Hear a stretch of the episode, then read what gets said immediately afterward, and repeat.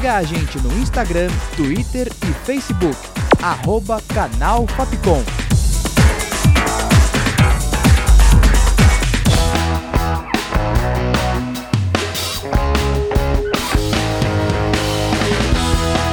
Rádio Fapcom. O som da comunicação.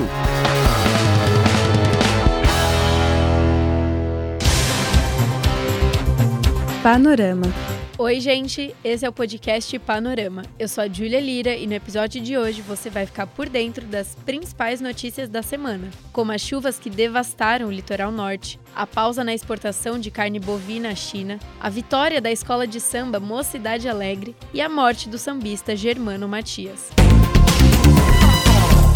Durante esse fim de semana de carnaval, chuvas que atingiram 600 milímetros devastaram o litoral norte de São Paulo. A cidade de São Sebastião foi a mais atingida pelo temporal. Ela registrou até essa quinta, dia 23, 48 mortos e mais dezenas de desaparecidos. De acordo com o boletim do governo atualizado nesta quinta, 3.529 vítimas se encontram desabrigadas ou desalojadas. Ainda de acordo com esse boletim, o Fundo Social de São Paulo, órgão responsável por atender pessoas em situação de vulnerabilidade social, já encaminhou cerca de 55 toneladas de doações para cidades atingidas. Panorama. A partir desta quinta, dia 23, as exportações de carne bovina para a China estão suspensas. Isso aconteceu depois que uma doença surgiu de forma espontânea em uma vaca no município de Marabá, no Pará. O ministro da Agricultura e Pecuária, Carlos Fávaro, declarou que, de acordo com algumas características analisadas, casos atípicos da doença não têm risco de transmissão, tanto para o rebanho como ao ser humano. Os resultados dos exames para descobrir com exatidão com o que estão lidando vão ser analisados em uma instituição de referência em Alberta, no Canadá. O Instituto Nacional de Seguro Social, o INSS, vai adiantar o pagamento dos benefícios aos moradores das cidades afetadas pela chuva no litoral norte. O ministro Carlos Lupe assinou uma portaria que garante essa antecipação. Além disso, nessa segunda, dia 20, a ministra do Planejamento e Orçamento, Simone Tebet, afirmou que as vítimas terão direito ao saque do FGTS e prioridade no programa Minha Casa Minha Vida. Segundo esse ministério, a Defesa Civil tem 579 milhões de reais em orçamento destinados para atuar em situações de calamidade pública.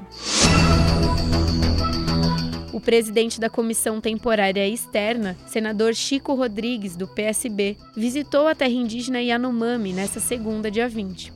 A ida ocorreu mesmo após instituições indígenas se posicionarem contra a participação dele e de outros senadores membros da comissão nos assuntos relacionados à situação do povo Yanomami.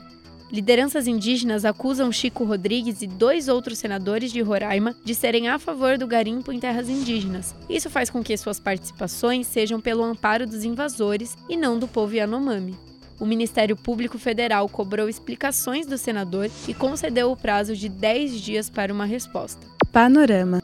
Um inquérito da Polícia Federal foi aberto para ampliar a colaboração federal nas investigações sobre a organização criminosa que assassinou a vereadora Marielle Franco e o motorista Anderson Gomes. Quem determinou essa abertura foi o ministro da Justiça, Flávio Dino, Nesta quarta, dia 22, ele divulgou em suas redes sociais dizendo que estão fazendo de tudo para ajudar a esclarecer o crime. Mesmo depois de cinco anos, os mandantes e o motivo ainda não foram identificados e, consequentemente, ninguém foi punido. E bora falar de cultura? A Mocidade Alegre foi a escola de samba campeã do Carnaval de São Paulo 2023. Depois de nove anos de espera, a escola conquista seu 11º título. A apuração foi realizada no Sambódromo do AMB nesta terça, dia 21. O enredo foi sobre o primeiro samurai negro da história do Japão, o Yasuki. A Mocidade e a Mancha Verde disputaram nota a nota vitória, até que houve o desempate no quesito fantasia. As escolas de samba Unidos da Vila Maria e Estrela do Terceiro Milênio foram rebaixadas no Carnaval 2023 e vão disputar o grupo de acesso ano que vem. Panorama. Nessa quarta, dia 22, o sambista Germano Matias morreu aos 88 anos em São Paulo. Segundo sua produtora, Angélica Tobias, ele estava internado com uma forte pneumonia e não resistiu.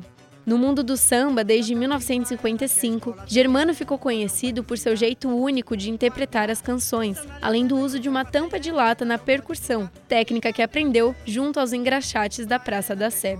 Além de cantor, ele ainda atuou em filmes e séries e fez uma participação especial na telenovela do SBT Brasileiras e Brasileiros, em 1990. O também compositor recebeu a Ordem do Ipiranga em 2010, honraria concedida pelo Estado de São Paulo às pessoas que prestaram serviços relevantes aos paulistas. Infelizmente, ele nos deixa, mas seu legado ao samba, com um ritmo singular, permanece para sempre. O panorama dessa sexta chega ao fim. Com produção, redação e locução de Júlia Lira, sonoplastia de Danilo Nunes e direção artística de Fernando Mariano. Essa foi mais uma produção da Rádio Fapcom 2023. Eu espero que tenham gostado. Acompanhe a gente pelas redes sociais e vamos escutar um trechinho de um dos grandes sucessos de Germano Matias. Guarda a sandália dela. Até semana que vem. Quando eu fui pra Mangueira, Noel dizia: o revólver veio para acabar com a valentia. Quem diz, quem diz não mente.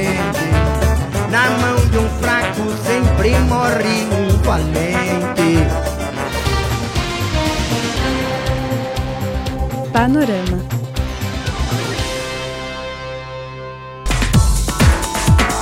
Siga a gente no Instagram, Twitter e Facebook. Arroba Canal Fapcom.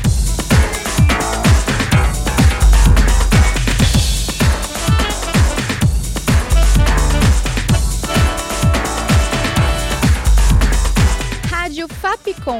O som da comunicação.